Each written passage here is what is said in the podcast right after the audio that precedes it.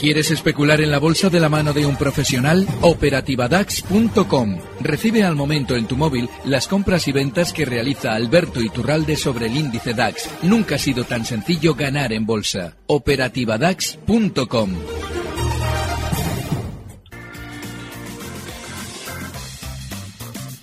Numerosas llamadas que nos esperan. Turno de espera. Teléfono de los oyentes 91 533 18 51. Se nota el optimismo arañado muy cerquita. y ves 35 de cerrar en máximos del año, esa subida del 1,5%, 9.331. Este consultorio hoy nos acompañan José Lizán, gestor de SICAPS en Auriga. Buenas tardes, José. Hola, muy buenas tardes. En el teléfono Alberto Iturralde, analista técnico independiente en Bilbao. ¿Cómo estás, Alberto? Muy buenas tardes, fenomenal. Con optimismo, todo bien, ¿no?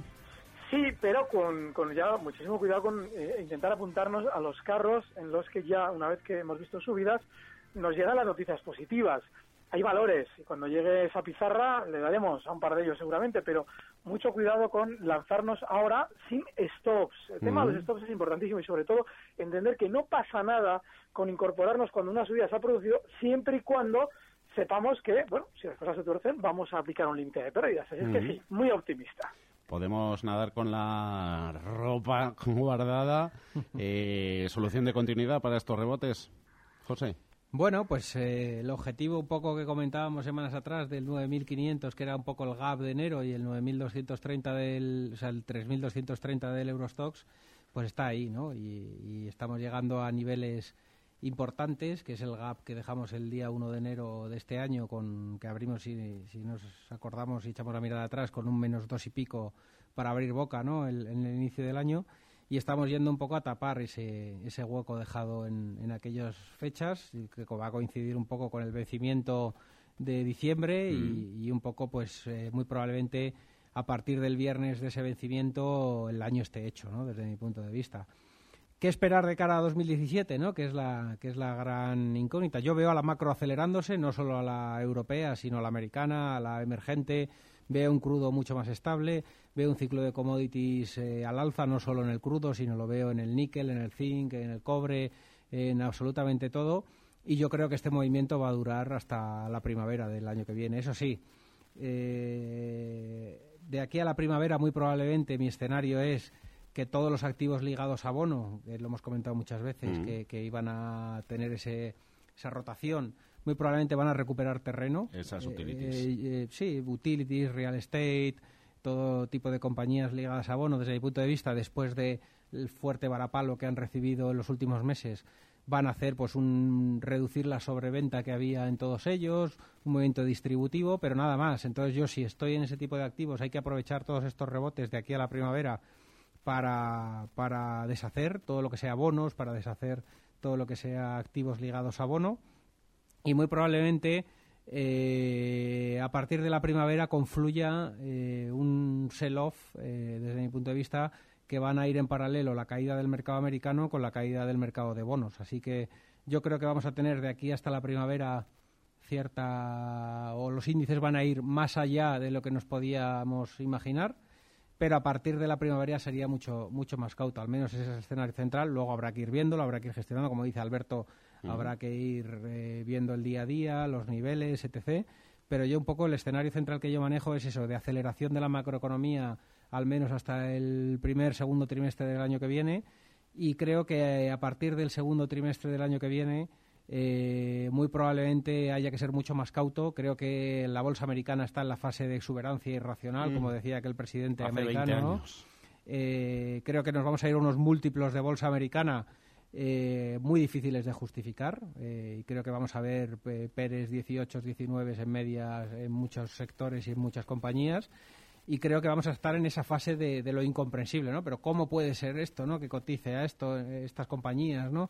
Creo que vamos a entrar en esa fase ahora mismo en, la bolsa americana, que suele ser la traca final o el, colofón a un movimiento alcista que lleva muchos, muchos años, ¿no? Y yo creo que, que el ciclo americano está dando la traca final o el do de pecho, como si dijéramos, y por eso creo que va a durar hasta el primer trimestre, la primavera del año que viene, tres, cuatro, cinco meses como mucho, que le pueda quedar un 10% más o menos a las bolsas desde estos niveles, pero a partir de ahí creo que viene una, la segunda pata del mercado de bonos, que la segunda pata del mercado de bonos, si esta ha hecho escocer algo a las carteras y a los ahorradores, la segunda eh, pata del mercado de bonos va a ser por dos, lo que hemos vivido. Y vamos a ver un Enagas perdiendo los 20 euros y vamos a ver pues un Iberdrola perdiendo los 5 y vamos a ver un pues un activos en renta etc sufriendo mucho y bonos con un fuerte desplome. Así que yo es un poco el escenario que mantengo pero de momento creo que vamos a tener inercia porque la macro acompaña además.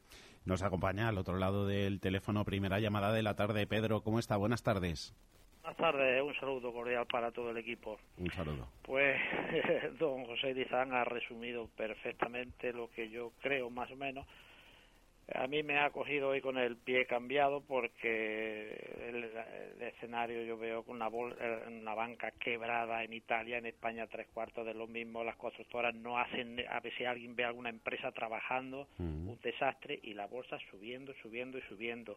Desde hace eh, una semana, del 9.510, que, o, o sea, 8.510 que estábamos hace una semana mm. con la, al mm. finalizar las elecciones en, en, Italia, estamos hoy en 9.000 330, 800 y pico puntos, más de un 8%. Menudo aguinaldo. Yo no mm. recuerdo ningún año, todos los años cuando es el rally de Navidad, ningún año ha sido. Pues este año, sin venir a cuento, aquí ya ha pasado. Y ahora, pues, a los términos que estamos, pues yo tengo un stock, esta, esta mañana he comprado, o sea, me, he vendido en 9.179, creyendo como esta mañana empezó mm. bajando un 0,50%, y después de seis, siete días de subida, digo, ya tocará la caída. Pues nada, eh, eh, el mundo al revés y hacia arriba. Y tengo puesto una orden en 9.360 como tope. A ver qué les parece a los analistas. Un saludo, Pedro. Venga. Alberto, ¿qué te parece? Mal, porque esos cortos no son descabellados, siempre y cuando el stop esté en los máximos que veíamos estos meses, en la zona 9.260. Entonces, ¿qué hacemos ya cortos aquí? De hecho, él ha descrito el escenario maravillosamente esto sube y no hay quien lo entienda. Bueno, por mm. eso precisamente va a seguir subiendo, porque no hay quien lo entienda. El mercado se gira a la baja cuando ya todo el mundo lo entiende y compra, es decir, tarde y mal. Con lo cual, él lo ha explicado maravillosamente. Las constructoras no trabajan, los bancos están fatal, y el mercado sube un 8%. Y yo me pongo corto. ¿Qué sentido tiene eso? Tengo que ponerme largo porque no hay quien entienda lo que pasa. Me tendré que poner corto cuando todo el mundo me explique, claro, es que la banca estaba muy bien y no se lo dijimos, y las constructoras estaban trabajando pero debajo de la tierra y usted iba por encima. Es decir, cuando nos cuenten que hay que comprar es cuando habrá que vender. Y si ahora nadie nos dice que hay que comprar, pues hay que estar alcistas. Así es que no, el, stop en 9.260 había que haberlo aplicado. Creo que va a alcanzarse los, los niveles que comentaba José Lizana. Así es que en principio todavía quedará más traca alcista. Muy bien. Jorge, ¿cómo está? Buenas tardes. Hola, buenas tardes. Por favor, quisiera hacer un comentario que me le continuase el señor Lizán. Es referente al popular. Vamos a ver, yo lo que pienso es que un banquito como este, que, efectivamente está muy mal gestionado, pero es solvente, cosa que es muy importante que un banco sea solvente. Por otro lado, que Renta 4, que es, que es una entidad, como todo el mundo sabemos, que está cerquita del Popular porque estamos en la misma ciudad, que le dé un 1,15 y que sin embargo hoy hayan aumentado los extranjeros bajistas en un ocho y pico, que ese es un dinero, eso, son casi mil millones de euros. ¿Qué están viendo los extranjeros en el POPU que ni lo veo yo, ni lo ve Renta 4, ni lo ve nadie? Muchas gracias. Un saludo, Jorge. Tú llevas tiempo también viendo algo, José. Bueno, yo la verdad que lo comenté en 89 céntimos y comentaba que yo creía que podía hacer un suelo entre 70 y 75. Se quedó en 78 antes de iniciar este, este rebote. Yo fui acumulando posiciones en la bajada y es un poco la estrategia que comenté pero también he de reconocer que por encima de uno yo me he quitado toda la posición en, Banco Popular porque llegó a mis objetivos. Yo esperaba sacar un 20, un 25% en, esa, en ese movimiento. Hizo 1.05, 1.069 creo que es el alto que hizo hace un par de sesiones o tres. creo recordar que fue el primer festivo de todos y, desde entonces eh, pues estoy fuera de, Banco Popular. Yo jugaba pues un poco el movimiento de división de, presidente, cambio de, de management y yo lo que creo que va a pasar en Banco Popular a futuro es una fusión, una fusión entre iguales, nada de nada de una OPA ni muchísimo menos, va a haber un intercambio de acciones eh, y creo que no va a ser el único en España, creo que va a haber una reordenación de todo el panorama nacional con grandes seres, grandes cierres de sucursales y va a continuar el proceso en paralelo de la digitalización y del CAPEX en tecnología. Entonces, eh, ¿Qué ven los inversores bajistas en Banco Popular? Pues un déficit de provisiones sobre el inmobiliario que se ha hecho en gran parte, pero que aún queda por cubrir una parte importante del capital y que esos inversores hoy están cortos y mañana pueden cerrarse y catapultar la acción no solo a 1,15, pueden llevársela a 1,30, 1,40 porque, como decía el oyente, un 8% del capital eh, corto, deshaciendo esos cortos, pues es muy, muy elevado. ¿Qué, siguen jugando a día de hoy? Y hay algunos que siguen aumentando. Pues que el déficit de capital de, los activos tóxicos que tiene el balance Banco Popular mm. a día de hoy no está resuelto. Si el nuevo consejero delegado es imaginativo y, es capaz de resolver el entorno o, el entuerto o viene una operación corporativa, pues a lo mejor les pilla con el pie cambiado y podemos ver un anuncio de operación eh, a futuro que haga que todos esos cierres de cortos pues catapulten la acción al alza. Yo, desde luego, el movimiento que jugaba ya se ha producido. He sacado eh, y lo empecé a comentar en 89 céntimos mm. y se fue hasta 78 y fui acumulando, cada dos céntimos iba comprando acciones y ya me he deshecho toda mi posición en Banco Popular porque creo que a partir de un euro tiene más riesgo que, beneficio potencial y eso es un poco el, movimiento que yo he jugado. Otro banco, Alberto, nos pregunta en Twitter, en arroba C Mercados, es en Diego, dice que tiene 10.000 euros. Eh, ¿Comprarías BVA, Alberto, si rompe los 6,65 euros? Nos pregunta Diego. Porque el problema que tiene el BBVA es que, aunque rompa esa zona, tiene si, si él se abre un gráfico, fíjense, desde el año, pues desde el año 98 a poder ser. Verán que la zona 665, que es resistencia, tiene otra y un campo de minas auténtico un poquito por encima. Toda la zona 7 euros, claro, alguien dice, bueno, es que todavía te queda ahí un 4 o 5%, pero para eso no nos merece la pena después de todo lo que ha subido. Mm. Así es que yo en principio si tiraría, si tirase por un banco, lo haría, fíjate, me parece increíble, pero lo haría por Bankinter. O sea, es un valor, un valor del que no se habla porque da esa sensación de que ha subido mucho. Bueno, pues de ha subido muchos, hay la bolsa, está llenísima, Inditexes y cosas de esas. Así es que yo creo que eh, Bankinter es el banco en el que yo estaría y me dejaría de peleas con el BBV por encima de ese 65, es peligrosísimo. Daniel, ¿qué tal está? Buenas tardes. Hola, buenas tardes. Mira, quería hacer una consulta em, sobre el potencial o si es bueno comprar ahora o meterse en Telefónica y Endesa. Y bueno, algún otro valor que me pudieran recomendar, solamente eso. Escuchado. Daniel, gracias. Gracias. Telefónica, Alberto. Ay, pensaba que me ibas a hablar de mi enamorada Endesa. no, Telefónica, está bien, está bien, hay que ir a lo difícil. Mm. Eh, a ver, Telefónica, en el rebote que ha realizado, no ha, eh, no ha dibujado lo que se suele llamar una figura de vuelta al alza clara, es decir, una zona en la que se ve que hay un giro porque están recogiendo papel. Eso a mí me hace pensar que Telefónica probablemente, después del exceso alcista, ha sido brutal también la subida de Telefónica estos días, pues también se nos puede girar con la misma velocidad a la baja. Sigue muy lateral en el largo plazo y la zona de resistencia más inmediata está en los 8,80. Quiere decir que ese 3% seguramente todavía lo hará al alza seguramente también con un nivel en zonas de 9.500 como venía José eh, comentando todas estas semanas. Así es que, en principio, Telefónica sí que tiene un poquito más de subida, como seguramente todo, como seguramente también el BBV como seguramente también cualquier otro valor. El problema está en decir, vale, si yo entro aquí, independientemente de dónde yo entre, mi stock en el caso de Telefónica tiene que estar inexcusablemente ahora, por desgracia, porque está lejos del punto, en los 8.38, hay que dejarle un poquito de margen. Pero el stock inexcusable por si esto se gira a la baja. Luego hablamos de Endesa, otras utilities, tenemos varias cuestiones en Twitter, eh, será luego. Luego nos preguntan también eh, José, José Luis Gamboa, ¿cómo ves FCC? Bueno, pues la veo muy parada. Eh, o sea, al final, como decía un oyente antes, yo voy a dar mi punto de vista. Al final, los balances de las compañías a nivel de cierre de 2016, que vamos a cerrar ahora, no tienen absolutamente nada que ver con lo que llevamos hablando años de España, ni con los balances de las compañías en 2012, ni con los balances de las compañías en 2006. España se hiperendeudó, llegó a 2006 hiperendeudada y la reestructuración de balances que ha habido en las compañías españolas ha sido brutal. Ha sido brutal las reordenaciones, las ventas de activos, las transformaciones, los concursos de acreedores. Entonces, decir, no, es que está todo quebrado, como decía un oyente antes, ni mucho menos. España ha transformado su tejido industrial con un coste enorme para el accionariado, con un coste enorme para los ahorradores que tenían sus ahorros puestos, pero lo ha hecho. La misma ACS, que vendía una autopista recientemente, confirmado la venta de Urbasir, ha pasado de una compañía hiperapalancada a ser una compañía con una deuda bajísima.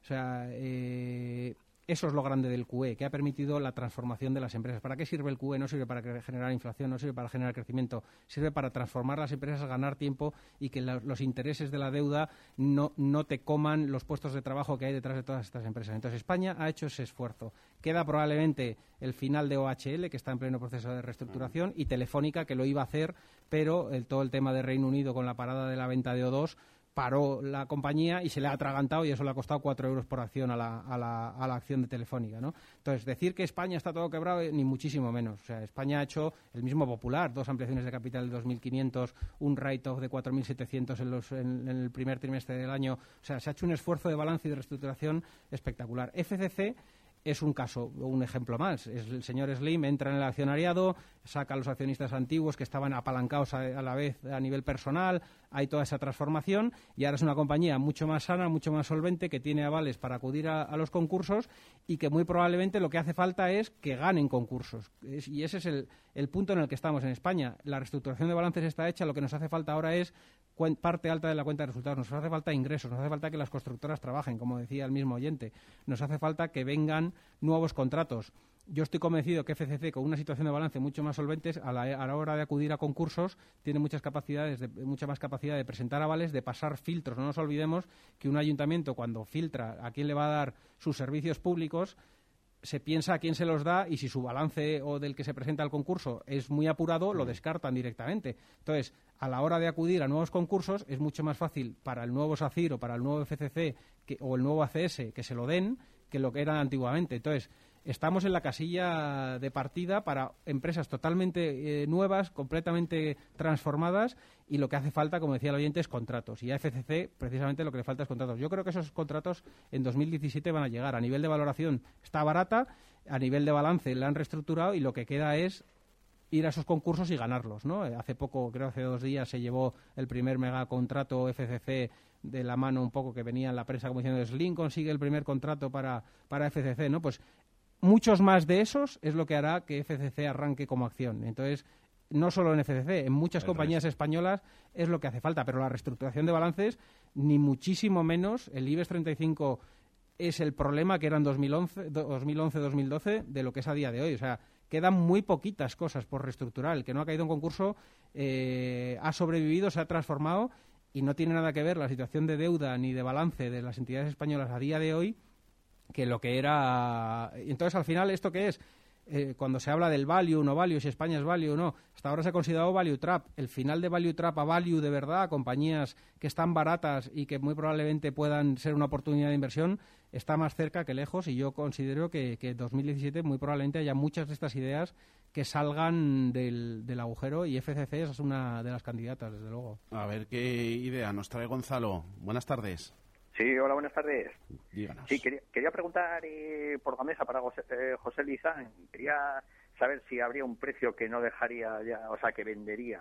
Yo pensaba que, bueno, que caería otra vez sobre la zona de 17 y medio. Se ha girado ayer sobre los de 17.70 y, bueno, ya ha girado a, cierre sobre 18.40. Si habría un precio que, a pesar de que la empresa va fenomenal y tiene contratos y, digamos, eh, unos beneficios, si hay un precio que digamos, por debajo del cual vendería. Y luego con el tema de el dividendo eh, que queda pendiente con el tema de la fusión, si, a pesar de ser un dividendo extraordinario, si es como un dividendo normal, si digamos que se descuenta de la cotización.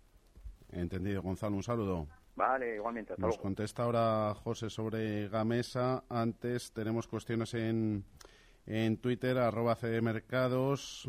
Luego hablamos de Endesa, ¿eh? Alberto, antes Arcelor y técnicas reunidas para compra.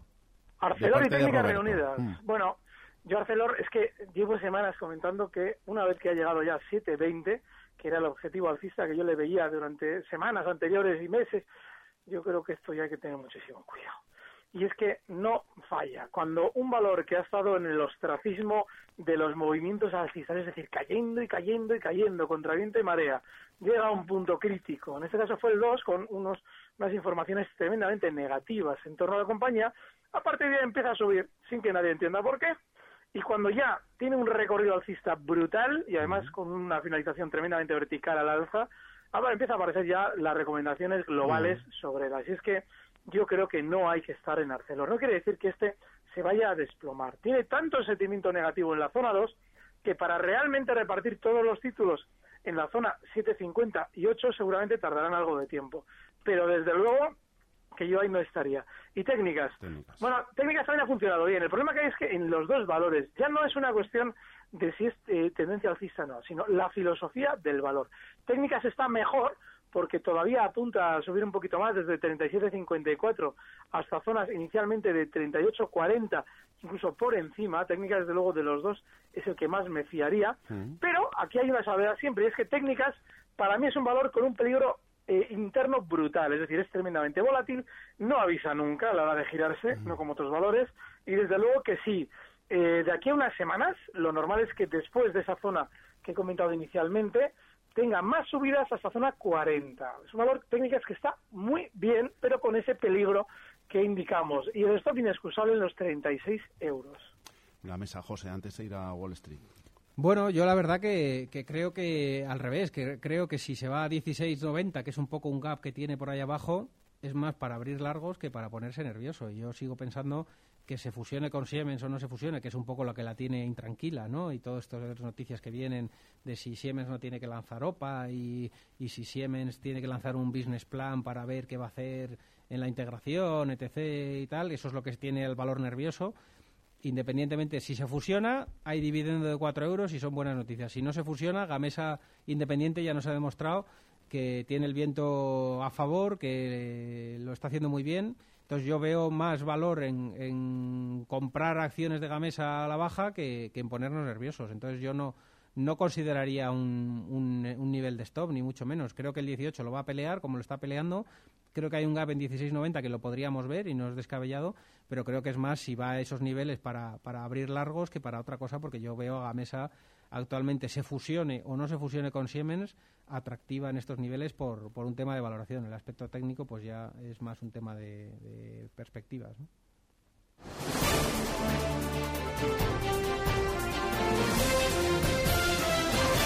Wall Street 19.918 puntos máximo intradía marcado por el promedio industrial Dow Jones. En estos momentos está clavado ahí 19.900 puntos, Paul. Pues eh, ya solo quedan 100 para conseguir el eh, hito de los 20.000, eh, esa cifra redonda mágica. La bolsa de Nueva York sigue en máximos históricos, liderada sobre todo por la tecnología y con la mirada puesta en la reunión de la Fed y con el optimismo de que la esperada subida de tipos de interés de mañana refleje la confianza del fortalecimiento de la mayor economía del mundo. Eh, Wall Street eh, descuenta un 100% de probabilidad para que se produzca esa primera subida de tipos en 2016. Eh, repasamos los niveles. Dow Jones Industriales ahora mismo en 19.899 puntos, un 0,52%. El índice estándar en PUR 500, eh, que avanza un 0,66%, se coloca en 2.271 puntos, mientras que el tecnológico Nasdaq Composite toma la delantera con un avance del 1,12%, hasta 5.473 puntos. Ya ha empezado en Washington eh, la reunión de dos días del Comité de Mercado Abierto de la Fed. Eh, el mercado está seguro de que el Banco Central anunciará mañana un asunto y los inversores buscarán más pistas sobre cómo impactará la victoria presidencial de Trump en la política monetaria de la Fed, cuando su presidenta Janet Yellen ofrezca en rueda de prensa eh, más detalles eh, tras la decisión. En cuanto a los ah, valores eh, del Dow Jones, rápidamente Nike, IBM y Apple, junto con Microsoft y ExxonMobil, eh, lideran las subidas y entre los perdedores están solo Boeing, 3M, Procter Gamble, General Electric, DuPont y Coca-Cola.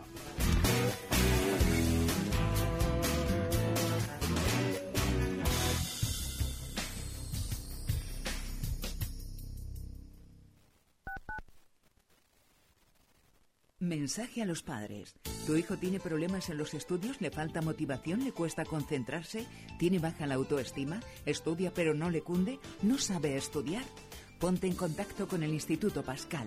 Llevan 35 años ayudando en los estudios. En Pascal imparten cursos de técnicas de estudio ahora en Navidad en casi toda España. Su web, institutopascal.es y su teléfono 91 519 49 69. 91 519 49 69. Polvorones El Toro, un producto artesano de Dulces Galicia, confiteros desde 1850.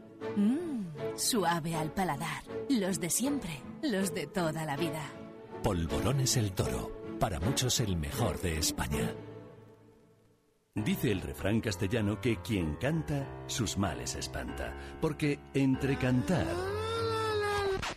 y cantar la diferencia está en el taller de canto y técnica vocal aplicada al canto coral que imparte el Club de Amigos de Intereconomía. Aprenderás a preparar tu voz y a ejercitar la respiración.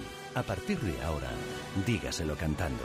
Para más información, llame al 91 616 24 64 o envíe un correo a club@intereconomía.eu.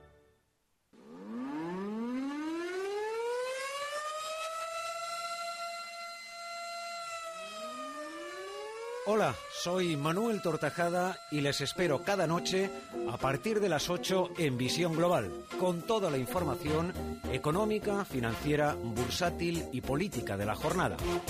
Visión Global, un programa para ganar. No se olviden, a partir de las 8 de la noche arrancamos con Visión Global.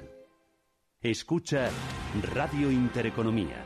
Te mostramos la economía en estado puro.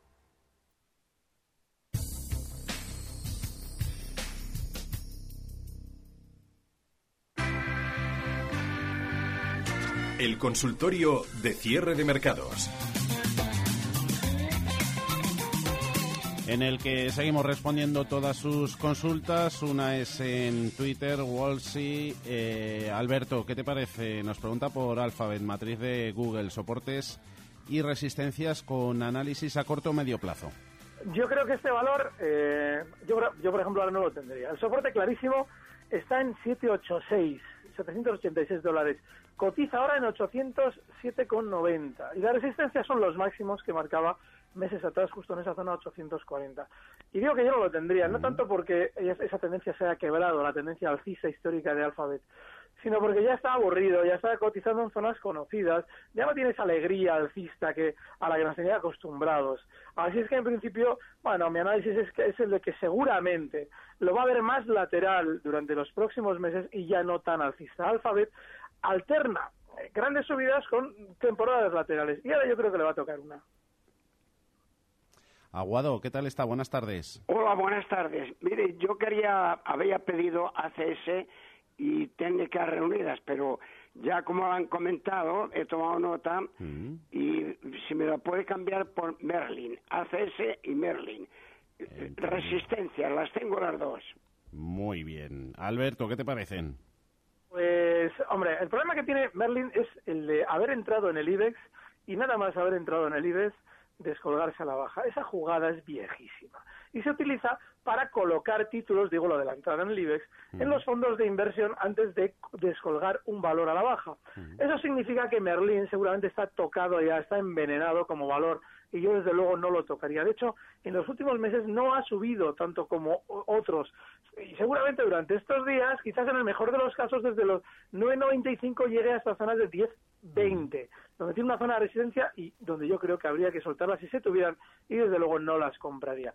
ACS tiene una pelea enorme en los últimos, fíjate, desde el año 2007 con la zona 30 y tiene que superarla. De hecho, ha llegado a marcar 32 para descolgarse de nuevo a la baja.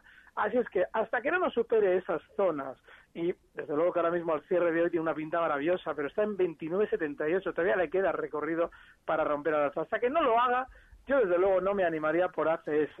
Y bueno, pues si en algún momento nos rompiera esos 32 al alza, el stop inexcusable debería estar en 30 con 50, pero ahora no está para entrar.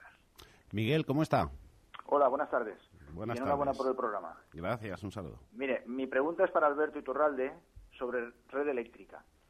Y, tengo una duda. Yo viendo un gráfico de largo recorrido, de largo plazo, desde el 2012 o desde el 2003, veo que llega hasta 80 euros, mm. pero después se produce un, cambio brusco que no sé a qué se debe. No, nunca he podido saber a qué se debe, era por si también me podía dar explicación. Las tengo compradas a 17.30 y quisiera saber en qué precio saldría él. Un saludo, Miguel. Venga, muchas gracias. Alberto. Nada, que Red Eléctrica no ha llegado nunca a 80 euros. Lo que ocurre es que igual hay algún problema informático que le ha hecho eh, mezclar gráficos a su ordenador o bien a la página en la que lo consulta. O desde luego, mm, yo en principio, ya le digo, corregiría ese gráfico. Eh, fíjate, yo venía feliz hoy porque para esto de la pizarra digo ya traigo pólvora de sobra porque me traía Bankinter y Endesa mm. y digo bueno pues si me mojan toda la pólvora porque mm. hablamos de ella durante el programa traigo red eléctrica con lo cual me he quedado totalmente en fuera de juego mm. porque red eléctrica creo que es un valor que todavía va a seguir subiendo desde los 17.57 esa subida que ha tenido hoy seguramente apunta más a la alza apunta a esas zonas de 18.10 Así es que está muy bien visto lo de red eléctrica. Quien quiera entrar también puede hacerlo, seguramente con el stop en los 17.26 ahora mismo, cierran 17.57 hoy, así es que es un valor que se puede tener y como él las lleva en cartera, yo creo que si en la zona 18, 20, 18, 50 se empieza a frenar, quizás yo, yo desde luego saldría, porque comulgo también con esa opinión que hemos venido trayendo José Lizán y yo durante estos días, por estas semanas, de que las eléctricas seguramente van a funcionar peor que el resto de sectores, así es que esa zona 18-20 para mí es para salir. Sí, que hubo split, ¿no, José? ¿me sí, hubo un split, creo que fue 5 por 1 y por eso el gráfico antiguo era de 80 euros, eh, pero luego hicieron el split de, dividir la acción... Eh, no, de 4 por 1, perdón. O sea, que de cada cuatro, de cada acción antigua te daban cuatro nuevas. Entonces, por eso pasó de 80 a 20 euros y luego se ha caído y, y por eso se ha ido hacia la zona de 17. Pero esa es la explicación que hay detrás, que cuando un valor sube mucho, normalmente se vuelve muy líquido porque el precio por título es muy alto y siempre se suele hacer un split. Además hay un efecto psicológico ahí. Inditex lo ha hecho, Grifols lo ha hecho, lo hacen muchas compañías. CAF lo acaba de hacer, de 360 euros lo han bajado a 36, una por 10. O sea, es muy típico ese movimiento de las acciones que, que, llegan a una cifra por, por título muy alto. La liquidez, pues al final cada título es mucho dinero y entonces se vuelve más ilíquido y, y se hace ese, ese movimiento para dotarlo de liquidez al título y además hay un efecto psicológico, ¿no? Que, es como que los precios altos nos parecen caras las acciones, ¿no? Entonces, eh, pues tienes las compañías suelen hacerlo por ese doble motivo, uno por dotar de liquidez y otro por el efecto psicológico del precio, que suele ser para, para enmascarar pues que no está tan cara, aunque luego los múltiplos, da igual que sea con el split o no, son lo que son, ¿no? José Ramón, buenas tardes. Hola, buenas tardes. Díganos. Mira, ¿quieres saber qué recorrido puede tener a medio plazo? Porque tengo un dinero, pero bueno, no me hace falta, ¿no? Eh, se lo tengo invertido dentro, de hace bastante tiempo. Tengo plusvalía. Pero bueno, veo que está subiendo y subiendo. ¿En dónde? Perdone, José Ramón, ¿en dónde? CaixaBank. CaixaBank, vale. Sí, y, y quería saber si a medio plazo podía llegar a los 4 euros, que es mi objetivo. De acuerdo, José Ramón. Vale, gracias. Un saludo. Hablando de CaixaBank, José, mencionábamos antes, hace unos minutos adelantábamos ese comunicado a la pues CNMV, Criteria iba a colocar el 1,7% de acciones de No hay nadie que conozca mejor los números de CaixaBank que Criteria Holding, ¿no? Y hoy ha colocado un pacto accionarial, hizo otra colocación cuando hizo el tema de la compra del portugués BPI, ¿no? Que para no tener que ampliar capital eh, vendió en colocación acelerada una parte de la autocartera. Al final lo que está haciendo CaixaBank es, en vez de ampliar capital, pues vender participadas que tiene en su, en su holding para, para tomar fondos y hacer caja después de un rally. No nos olvidemos, eh, CaixaBank no las quería nadie a un 80 y estamos en 3,20 y pico, ¿no? O sea que, que depende desde donde él esté. Eh, yo tenía unas poquitas y el otro día hice caja en 3,15 o por ahí, me he perdido los últimos 10 o 15 céntimos pero yo creo que es más una venta en estos niveles que una compra, desde luego. Javier, buenas tardes. Hola, buenas tardes. Yo quería hacer un comentario y una pregunta. El comentario es al señor Rui Turralte.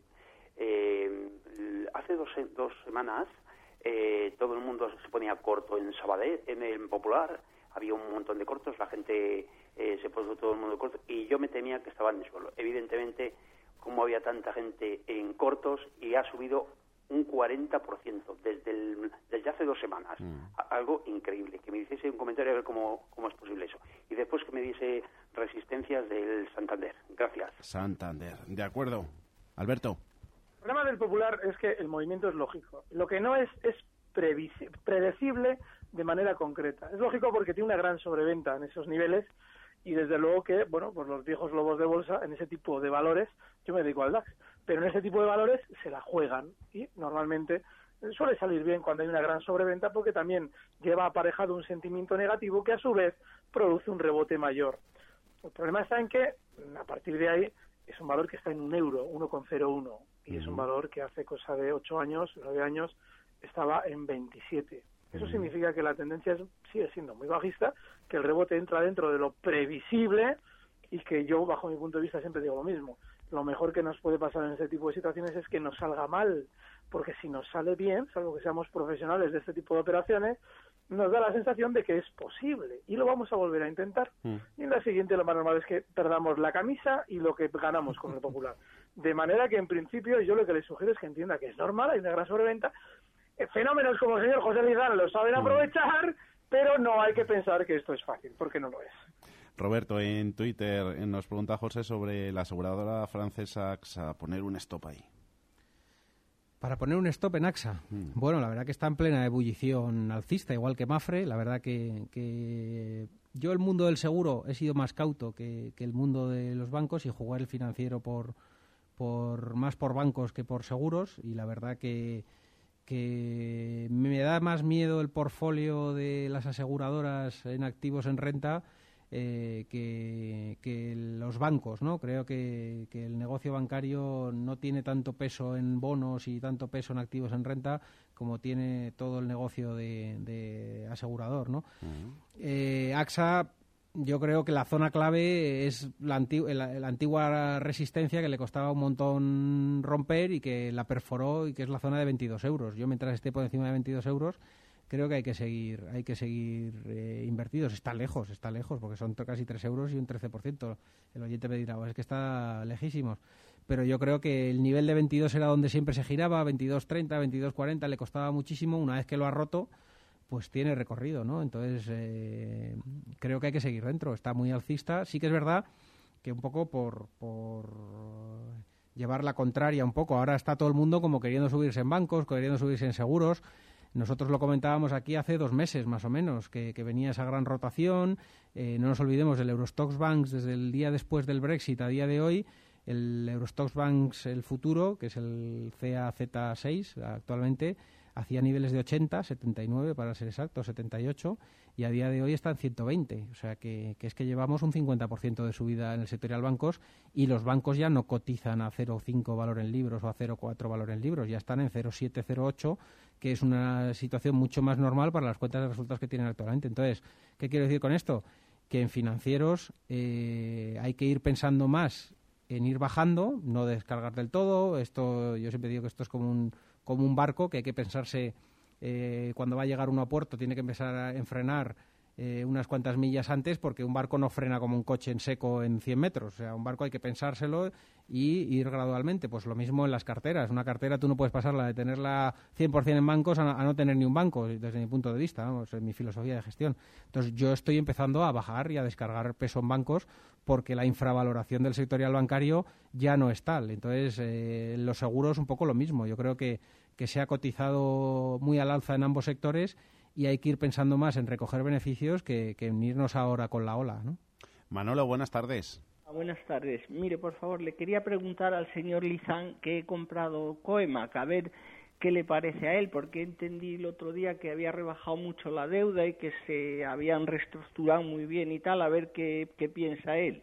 Les, les oigo por la radio. De acuerdo, Manolo. Una coema que bueno, pues presentó, bueno, el mes pasado subió casi un 50%, buenos resultados. Por desgracia, mi grupo tiene eh, participación accionarial de accionistas de mi grupo con el grupo y estamos restricted y no, no podemos operar. Es de los pocos valores en los que no podemos opinar y me voy a deber a mi código de conducta y, no lo voy a hacer. Un 47% se anotó el, el pasado mes de noviembre, Coemac, la antigua Uralita en bolsa, volumen de negociación también multiplicado. ¿Qué te parece aspecto técnico, Alberto?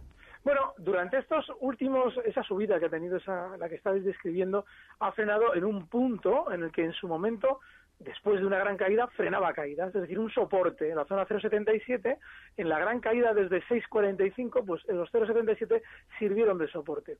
En el rebote actual, justo ha mm, frenado la subida en 0,77. Venía subiendo desde 0,21. Técnicamente es una zona de salida. A partir de ahí, bueno, pues que efectivamente haya cambiado su tendencia a alcista, todavía queda mucho por, por, para ver eso. Y estaríamos hablando de que seguramente incluso en zonas de 1,21, porque es un valor muy, muy conflictivo en el pasado, zonas de 1,21 sería otra resistencia importantísima. Lo importante es que durante estas próximas sesiones supere, supere con holgura esa zona 0,77. Si sigue en 0,61, donde está hoy, y tan débil estas sesiones, lo más normal es que continúe recortando hasta zonas de 0,45, 0,46. Yo personalmente no estaría en Coemac. La pizarra. ¿Qué valores anotamos, José? Bueno, pues eh, yo un poco creo que, que, los valores ligados a bono, que no me gustan de forma estructural en la cartera, creo que van a seguir como decía eh, Alberto también, pues Red Eléctrica, Enagas, Iberdrola, Telefónica, que son valores que a mí estructuralmente no me gustan, creo que están pues un poco eh, recuperando terreno después de un sell-off muy, muy importante y creo que van a continuar algo. Eh, y creo que hay que ir empezando a pensar en ir plegando algo velas en el sector financiero. Entonces, yo valores como Santander, pues lo mantendría, como ING lo mantendría, Bank Inter. O sea, al final hay que distinguir entre la calidad y entre lo que son rebotes, ¿no? Entre lo que son eh, bancos más complejos, etc., ¿no?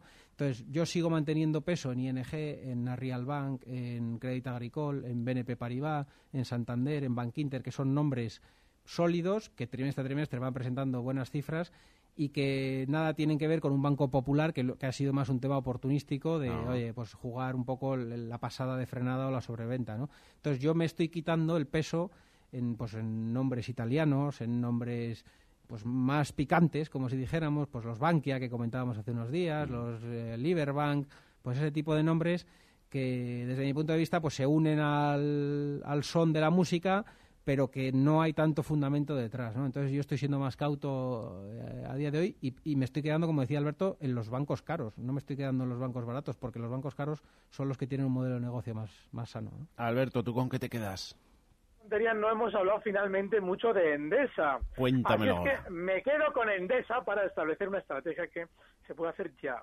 Con el stop en 20. Hoy cierra Endesa en 20 con 23 y se dirigirá durante estos días muy probablemente hasta la zona 20 con 90. De manera que esos serían los puntos. Un objetivo alcista en 20.90 para Endesa. Pues hasta aquí el consultorio. José Lizán, gestor de SICAS en Auriga, Alberto Iturralde, analista técnico independiente. Gracias por estar con nosotros este martes. Un abrazo.